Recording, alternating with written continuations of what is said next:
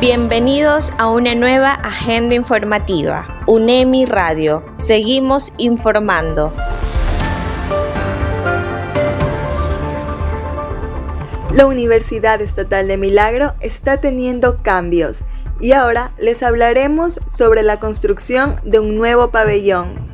Dicho trabajo estuvo vigente desde el 2019, el cual no se pudo concretar, después de que haya pasado aproximadamente un año de paralización, volvieron a darle inicio a la construcción desde diciembre del 2020. El arquitecto Gustavo Zambrano, actual contratista, manifestó. La, obra consta de 39 aulas normales y una aula magna. Eh, están distribuidos en cuatro niveles, como ustedes pueden apreciar, y un graderío exterior para cualquier evento como un ágora en la parte exterior.